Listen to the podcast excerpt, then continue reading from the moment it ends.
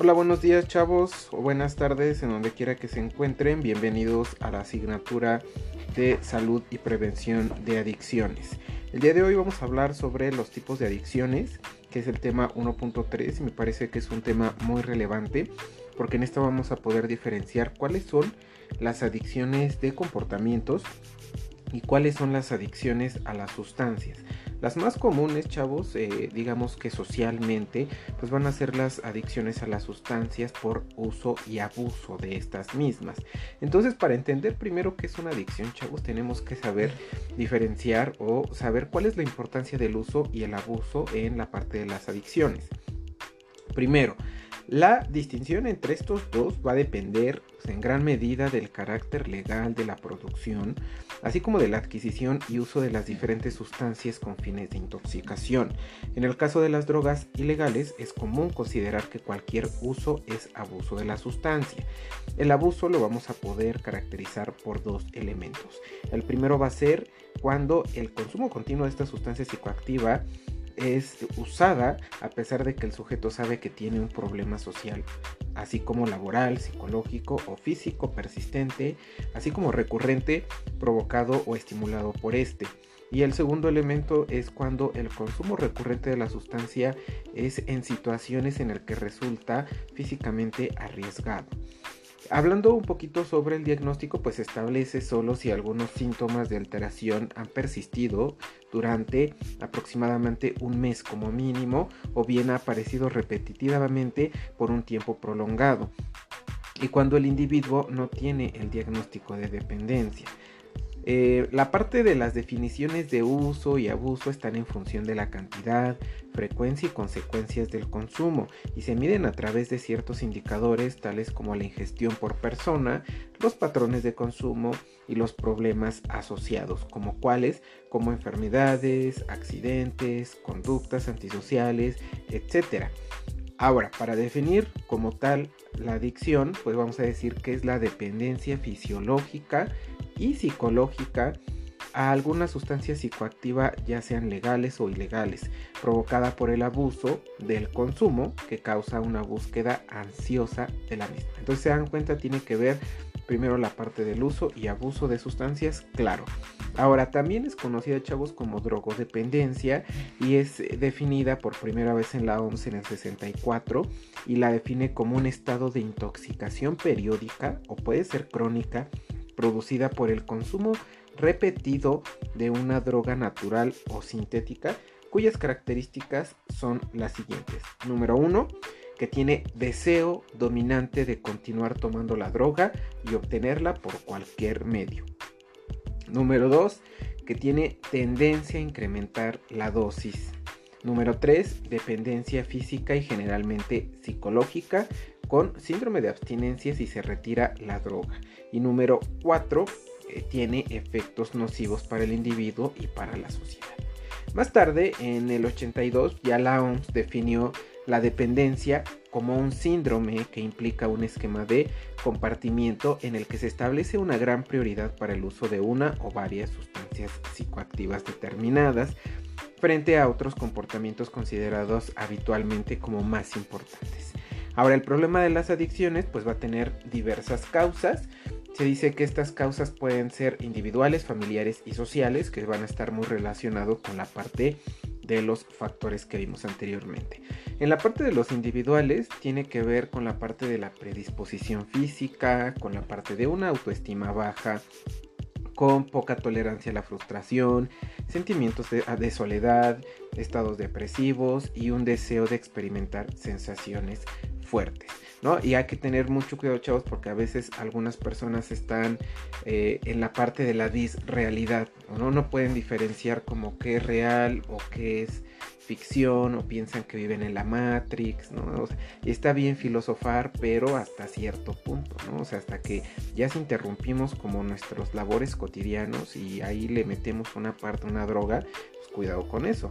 La parte de los familiares tiene que ver con la desintegración del núcleo, familiar por separación, divorcio o muerte de alguno de los cónyuges y la parte de la disfuncionalidad caracterizada por problemas de comunicación, mensajes contradictorios, así como la rigidez en los roles abandono afectivo o sobreprotección, que es muy común.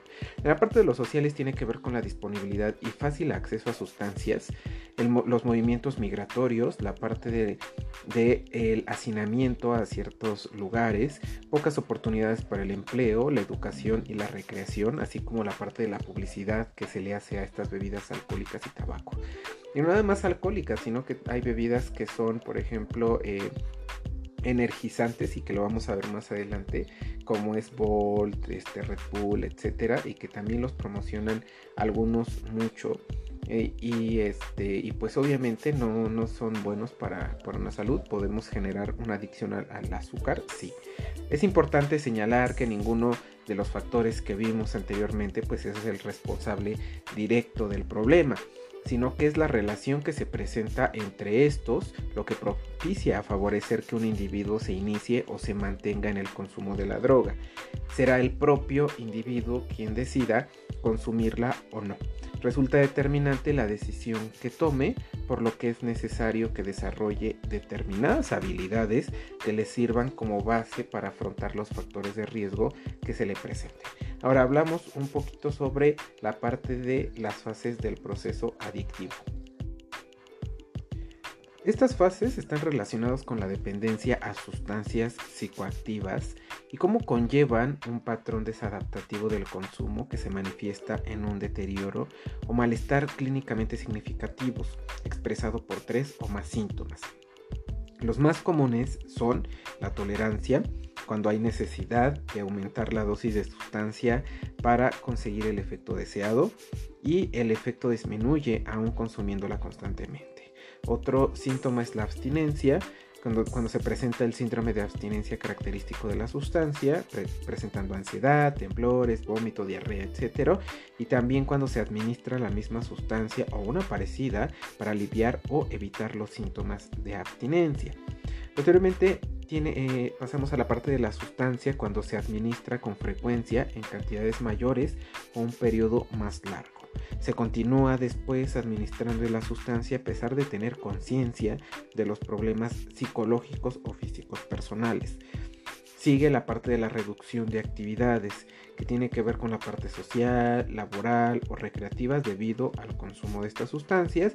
Y la última parte es la del deseo persistente o esfuerzos infructuosos, que significa en la parte de interrumpir o controlar el consumo de la sustancia y se va a emplear mucho tiempo en la obtención de esta.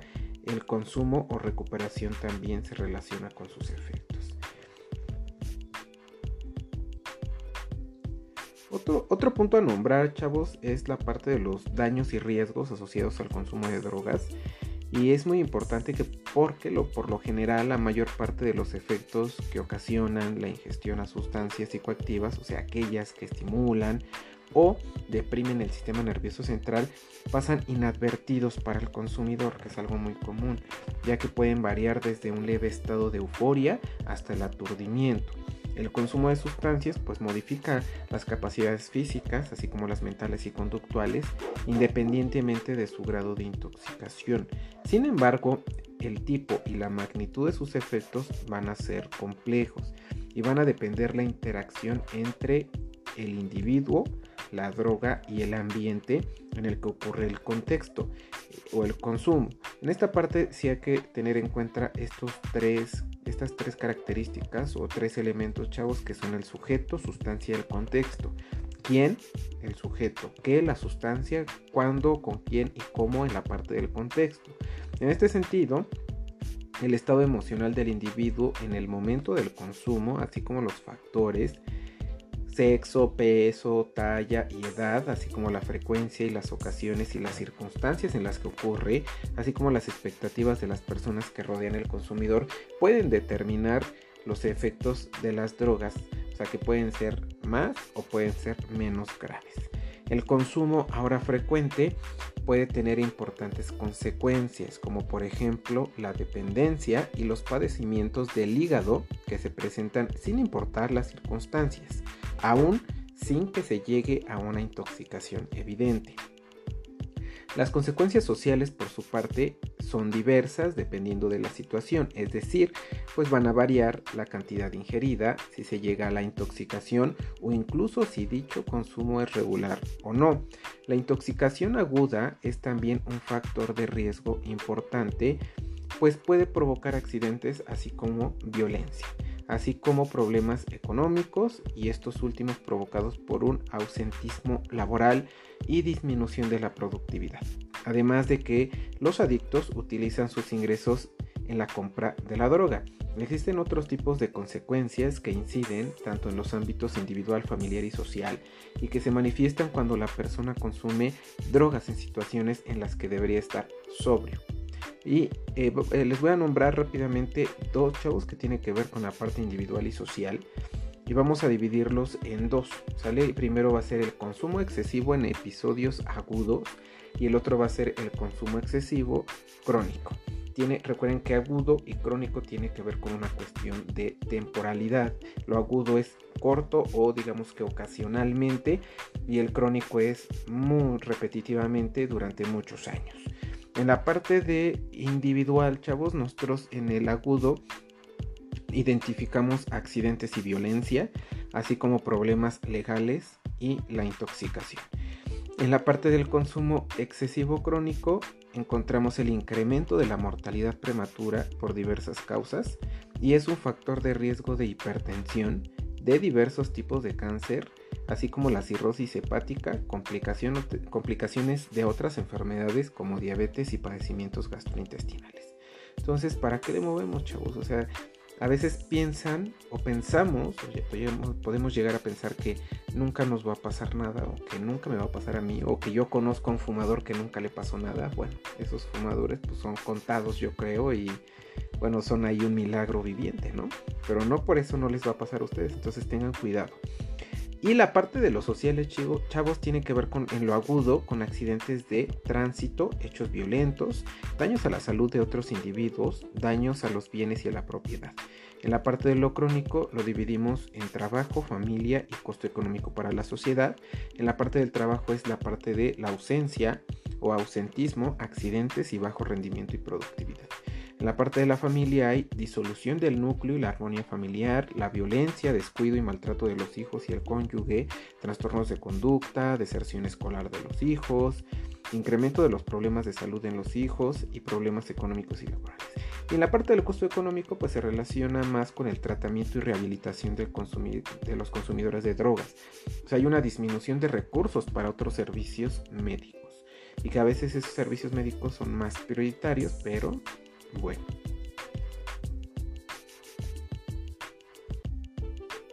Ahora, otra pregunta, chavos, que es interesante. ¿Existen diferentes tipos de adicción?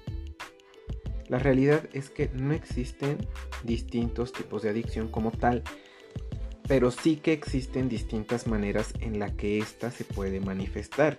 Mientras que una persona puede ser adicta al alcohol, otra puede ser adicta a las drogas de uso legal e ilegal y otra adicta al juego o otro a, adictos a los comportamientos.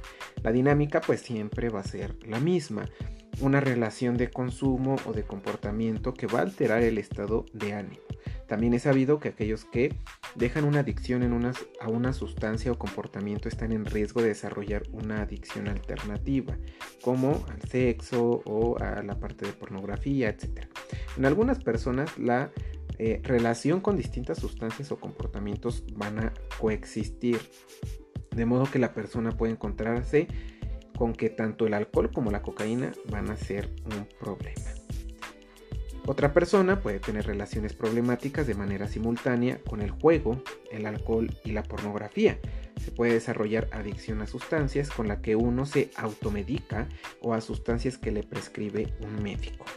Se pueden consumir sustancias legales que se obtienen de forma ilegal y existen muchas variantes y combinaciones sobre la misma temática. Independientemente de las características de la relación, se aplica el mismo criterio de diagnóstico, a pesar de que muchas de las consecuencias dañinas son comunes en todas estas manifestaciones de la adicción, algunos daños son específicos del consumo de un determinado tipo de sustancia o de comportamiento. Por ejemplo, los efectos mentales y físicos de la adicción al alcohol son distintos a los derivados de la adicción de la heroína o a la cocaína o al juego. Importante enfatizar que las adicciones pueden bien provocar daños en la salud mental y bien eh, pueden ser el resultado de padecer dichos problemas mentales. Ahora, si hablamos sobre las conductas adictivas sin sustancias o también eh, llamadas adicciones conductuales, vamos a, definirla como una conducta adictiva a cualquier actividad, sustancia u objeto o comportamiento que se haya convertido en el foco principal de la vida de una persona, excluyendo otras actividades, o que ha comenzado a dañar su propio individuo y a otros física, mental y socialmente. Algunas conductas normales, incluso saludables, se pueden convertir en anormales según la frecuencia, la intensidad o el tiempo y el dinero invertido. Puede ser, por ejemplo, los juegos. Si ustedes se dan cuenta, hay algunos juegos que vienen con microtransacciones que son las que compras adentro de estos. Ahora, si tú precisamente compras mm, eso en vez de comprar tus necesidades básicas, pues hay que tener cuidado, hay que revisar si no tenemos un tipo de adicción a comportamiento. Si una persona pierde el control, sobre una conducta que luego sobresale del resto de sus actividades en su vida, pues se ha convertido en un adicto conductual. Se trataría de una conducta repetitiva que produce placer y alivio eh, tensional, sobre todo en las primeras etapas, y que lleva a una pérdida de control de la misma, perturbando severamente la vida cotidiana, a nivel familiar, así como laboral o social, a medida que transcurre el tiempo. Cuando la adicción conductual avanza, los comportamientos se vuelven automáticos, son activados por las emociones e impulsos, con pobre eh, control cognitivo y autocrítica sobre ellos. El adicto no repara en las posibles consecuencias negativas de esta conducta. El aspecto central de esta adicción no sería tanto el tipo de conducta implicada, sino la forma de la relación que el sujeto se establece con ella. Y si hablamos sobre los principales síntomas, chavos, de una adicción conductual, vamos a ver que se dividen en seis. El primero es intenso deseo, ansia o necesidad imparable de concretar la actividad placentera. Número 2, pérdida progresiva del control sobre la misma hasta llegar al descontrol. Número 3, descuido de las actividades habituales previas, tanto las familiares como académicas, laborales o de tiempo libre. 4. Estas consecuencias negativas suelen ser advertidas por personas allegadas que se lo comunican al adicto, quien a pesar de ello no detiene la actividad y se pone a la defensiva negando el problema que padece. Número 5. Progresiva focalización de las relaciones, actividades e intereses en torno a la adicción con descuido o abandono de los intereses y relaciones, eh, relaciones previos ajenos a la conducta adictiva irritabilidad y malestar ante la imposibilidad de concretar el patrón o secuencia adictiva, o sea, abstinencia e imposibilidad de dejar de hacerlo pasando un corto tiempo. Ese es el sexto. Ahora, dentro de muchas adicciones conductuales, pues vamos a, ver, a nombrar así como algunas muy básicas. Esto lo vamos a ver más en concreto en la parte de su investigación, pero vamos a encontrar como el trastorno por juegos de apuesta o llamado ludopatía o juego patológico, adicción a internet, y a las nuevas tecnologías virtuales, a la parte de las compras compulsivas, adicción al sexo, adicción al trabajo, adicción a la pornografía, adicción a la conducta alimentaria, eh, trastornos, o en este caso se llaman trastornos, que sería anorexia, bulimia, ortorexia y vigorexia, y los trastornos relacionados con la obsesión por la estética y las dependencias afectivas, o también llamado... Em, codependencia, que es algo muy común con la parte de los novios y novias tóxicas. También recalcar, chavos, que cada uno puede llegar a tener su nombre específico o sinónimo. En el caso del sexo podemos encontrar a, la ninfomanía y podemos encontrar la parte del satiriasis.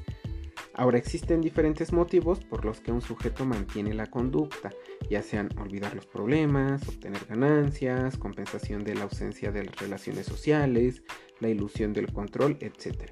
En niños y adolescentes puede llegar a ser, pueden llegar a ser muy vulnerables al estar sometidos a circunstancias adversas en lo cotidiano, o sea, como al fracaso escolar, a las frustraciones eh, afectivas, al bullying o excesiva competitividad. La presión del grupo de pares con quienes se identifica o una sensación de vacío existencial, o sea, aislamiento social o la falta de objetivos.